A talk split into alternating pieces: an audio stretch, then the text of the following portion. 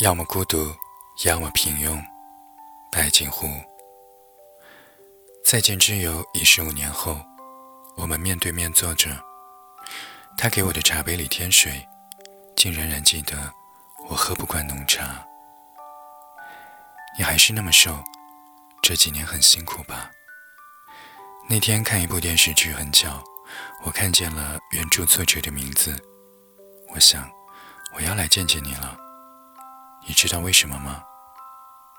他喝一口咖啡，望着我说：“我朝他笑，连连点头。”那还是二零零九年的夏天，我住在南京一间不足十平方米的出租房里，隔绝与外界的一切联系，整日关上门写东西。室外四十度的高温，屋子里没有空调。只好同时开着三台电风扇，衣服湿透了也不换，饿了就倒开水泡饭吃。房间里除了电风扇咯吱咯吱的转动声，就是反复敲击电脑键盘的声音。在这种状态下接到他的电话，他说要来南京，要在我这儿住一晚。我给你在酒店订个房间吧。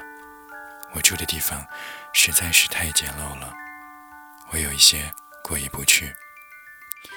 他却执意要来，我拗不过他，带他来到我蜗居的合租房。他在狭小的空间里找了个落脚点，善解人意地说：“还好，有电有水。”结果很不幸，停电了。我记得那晚。他至少起身洗了六个冷水澡。你有没有想过去找一份工作呢？你完全可以不用过这种生活，就算是回到你父母身边，也好过现在呀。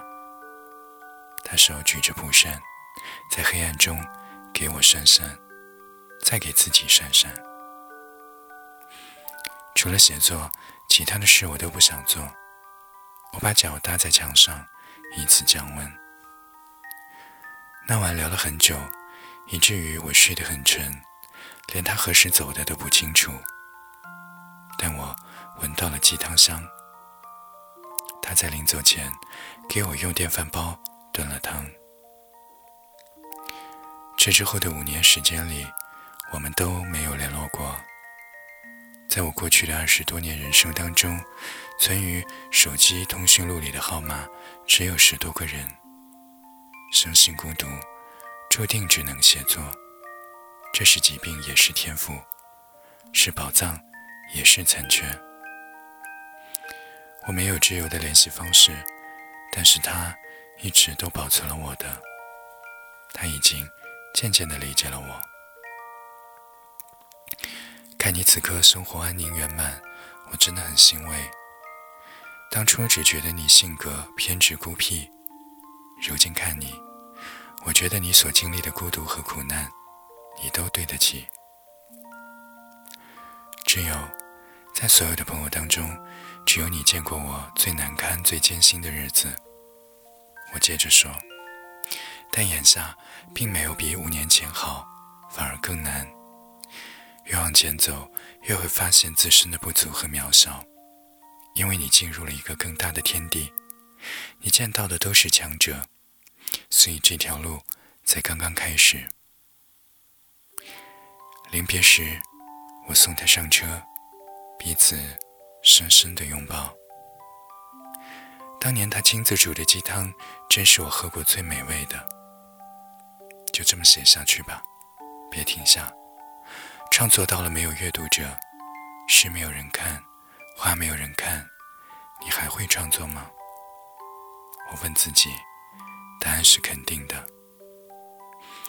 有一段时间，我的情绪十分糟糕，我老往山里跑，就带着纸和笔。我发现这种僻静的环境仍然无法调节我内心的焦虑。我去寺庙，去见僧人，我问传净法师。如何建立对世界的信心？对世界的信心由世界建立，我们只需要找到回家的路。他只一句话：我已泪湿双眼。周末见了一个读高二的女孩子，她说她很迷茫，现在努力学习，可她甚至都不知道自己想干什么。就算考上大学，也不清楚想学什么专业，将来从事什么工作。他不懂现在拼命求学的目的是什么。我问他：“那么梦想呢？”他说：“梦想早就被高考的压力给丢下了。”而他妈妈不止一次对他说：“梦想是需要经济基础的，他必须有一个好的前程，才能够谈梦想。”我懂每一位母亲的良苦用心，没有哪个母亲愿意见到自己孩子吃苦的。而我也是个对父母报喜不报忧的人，总希望他们能够放心，少一点牵肠挂肚。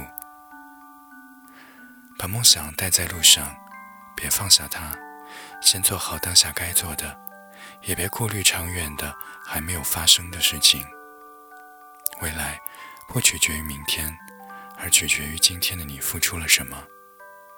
梦想离不开你今天所学的知识。叔本华说：“要么孤独，要么平庸。”十几岁时，向往成为一个作者，而现在与人交往，我不会说自己是做什么的。如果非要问，我会说，我是一个自由的人。在追梦的路上，旁人看到的是结果，只有自己才能够知晓这其中付出的过程。世界上，光鲜的人极少极少，大多数。都是千疮百孔的人，身穿华丽的袍。所有事情的结局都必定是美好的。如果不美好，那么这就还不是结局。